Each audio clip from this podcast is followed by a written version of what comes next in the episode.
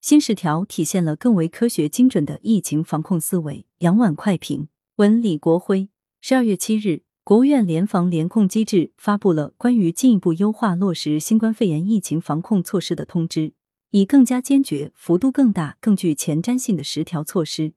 对新形势下疫情防控工作做出了更科学、更精准的部署。新十条的发布。也意味着我们向着恢复疫情前的生产生活迈出了更为关键的一步。新十条的发布，进一步提振了全国的战役自信。三年来，在党中央领导下，我国主动识变应变，坚持走小步不停步，因时因势、审时度势、实事求是优化调整防控措施，不断提升应对疫情大考的能力，经受住了全球多轮疫情流行的冲击，最大程度保护了人民生命安全和身体健康。也最大程度稳住了经济社会发展基本盘。如今，出入大部分公共场所、跨区域流动不再查验健康码，无症状感染者和轻型病例采取居家隔离，没有疫情的学校恢复线下教育。新十条的一系列优化措施，充分回应了广大人民群众的诉求，为受到疫情影响的地区尽快复工复产复学释放了积极信号，极大的提振了全国统筹疫情防控和经济社会发展的信心决心。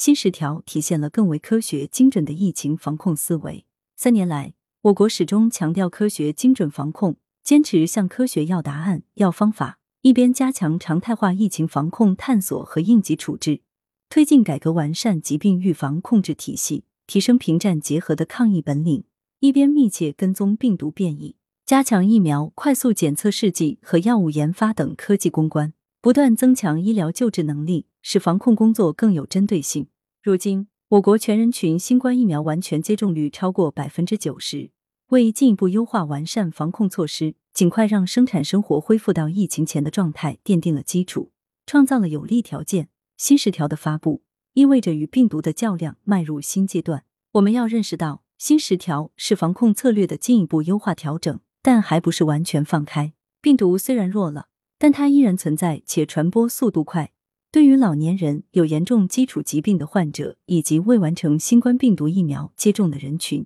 仍然有着一定威胁。感染人数的不断增加，也将对我们的现有医疗体系产生一定程度的冲击。对此，一方面我们要加强分级分类就诊转诊，优化门急诊和发热门诊就医流程，提高医疗资源可用程度，通过科学防护最大限度减少医务人员职业暴露，保障医务人员职业安全。另一方面，我们要做好充分准备，保持战略定力，每个人都积极做好个人健康的第一责任人，进一步提升全民健康意识和素养，共同坚持到取得全面胜利的那一天。来源：羊城晚报羊城派，责编：张琪、谢小婉。